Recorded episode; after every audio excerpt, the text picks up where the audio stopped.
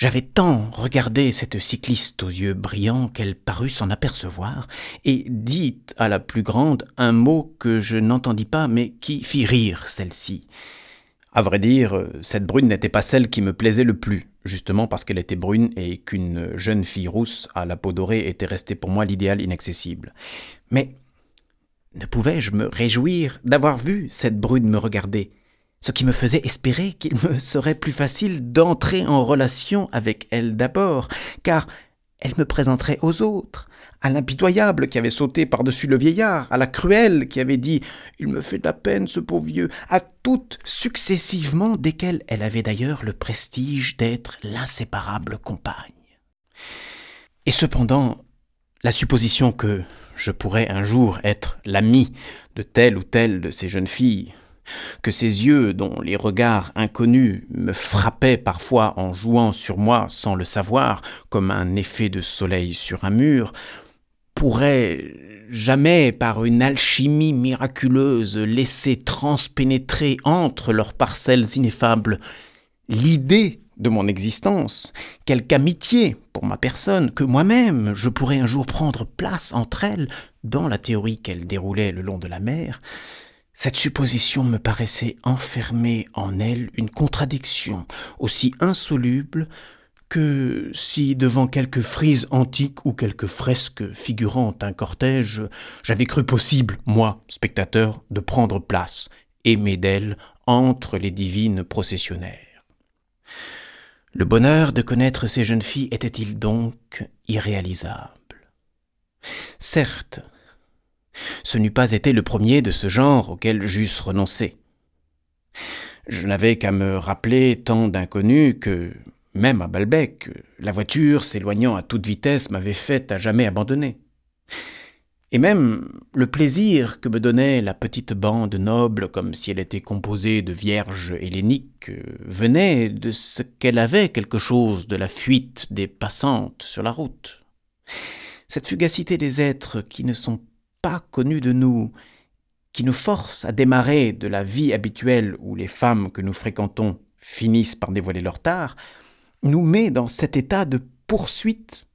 où rien n'arrête plus l'imagination. Or, dépouiller de l'imagination, nos plaisirs, c'est les réduire à eux-mêmes, à rien.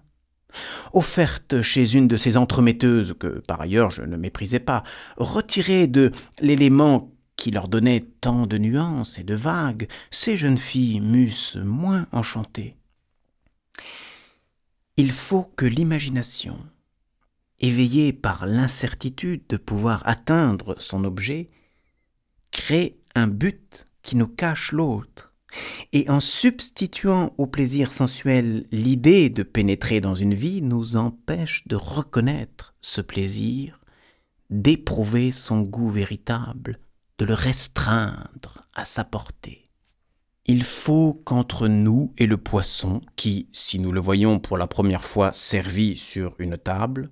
ne paraîtrait pas valoir les mille ruses et détours nécessaires pour nous emparer de lui, s'interpose, pendant les après-midi de pêche, le remous à la surface duquel viennent affleurer, sans que nous sachions bien ce que nous voulons en faire, le poli d'une chair, l'indécision d'une forme dans la fluidité d'un transparent et mobile azur. Ces jeunes filles bénéficiaient aussi de ce changement des proportions sociales caractéristiques de la vie de bain de mer.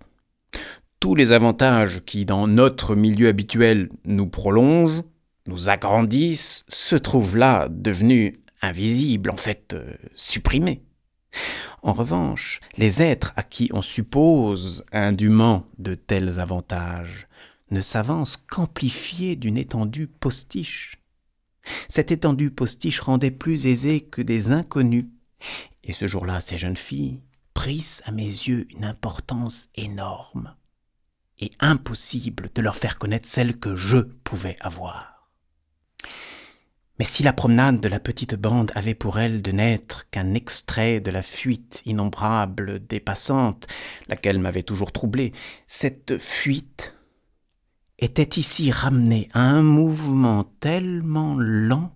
qu'il se rapprochait de l'immobilité. Or, précisément, que dans une phase aussi peu rapide, les visages, non plus emportés dans un tourbillon, mais calmes et distincts, me parussent encore beaux, cela m'empêchait de croire que, de plus près, si je me fusse arrêté un instant, tel détail, une peau grêlée, un défaut dans les ailes du nez, un regard banal, grimace du sourire, une vilaine taille, eussent remplacé dans le visage et dans le corps de la femme ceux que j'avais sans doute imaginés. Car il avait suffi d'une jolie ligne de corps, d'un teint frais entrevu, pour que de très bonne foi j'y eusse ajouté quelques ravissantes épaules, quelques regards délicieux dont je portais toujours en moi le souvenir ou l'idée préconçue.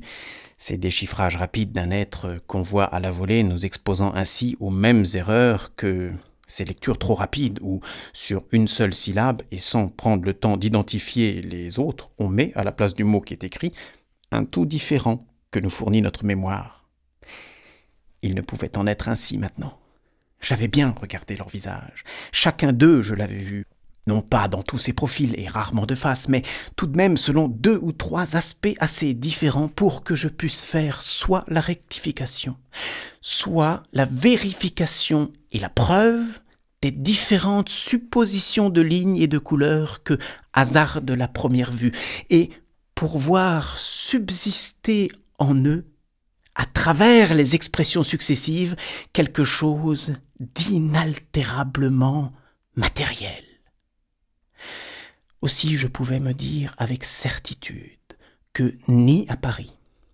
ni à Balbec, dans les hypothèses les plus favorables de ce qu'aurait pu être, même si j'avais pu rester à causer avec elles, les passantes qui avaient arrêté mes yeux, il n'y en avait jamais eu dont l'apparition, puis la disparition sans que je les eusse connues, m'eussent laissé plus de regrets que ne ferait celle-ci m'eussent donné l'idée que leur amitié pût être une telle ivresse. Ni parmi les actrices, ou les paysannes, ou les demoiselles de pensionnats religieux, je n'avais rien vu d'aussi beau, imprégné d'autant d'inconnus, aussi inestimablement précieux, aussi vraisemblablement inaccessibles. Elles étaient, du bonheur inconnu et possible de la vie, un exemplaire si délicieux et en si parfait état que c'était presque pour des raisons intellectuelles que j'étais désespéré de ne pas pouvoir faire dans des conditions uniques, ne laissant aucune place à l'erreur possible, l'expérience de ce que nous offre de plus mystérieux la beauté qu'on désire et qu'on se console de ne posséder jamais en demandant du plaisir à des femmes qu'on n'a pas désirées, si bien qu'on meurt sans avoir jamais su ce qu'était cet autre plaisir. Sans doute, il se pouvait qu'il ne fût pas en réalité un plaisir inconnu, que de près son mystère se dissipa, qu'il ne fût qu'une projection, qu'un mirage du désir. Mais dans ce cas, je ne pourrais m'en prendre qu'à la nécessité d'une loi de la nature, qui, si elle s'appliquait à ces jeunes filles-ci, s'appliquerait à toutes, et non à la défectuosité de l'objet. Car il était celui que j'eusse choisi entre tous, me rendant bien compte, avec une satisfaction de botaniste, qu'il n'était pas possible de trouver réunies des espèces plus rares que celles de ces jeunes fleurs qui interrompaient en ce moment devant moi la ligne du flot de leur haie légère, pareil à un bosquet de roses de Pennsylvanie, ornement d'un jardin sur la falaise, entre lesquels tient tout le trajet de l'océan parcouru par quelques steamers, si lent à glisser sur le trait horizontal et bleu qui va d'une tige à l'autre, qu'un papillon paresseux, attardé au fond de la corolle que la coque du navire a depuis longtemps dépassée, peut, pour s'envoler en étant sûr d'arriver avant le vaisseau, attendre que rien qu'une seule parcelle azurée sépare encore la proue de celui-ci du premier pétale de la fleur vers laquelle il navigue. Je rentrai parce que je devais aller dîner.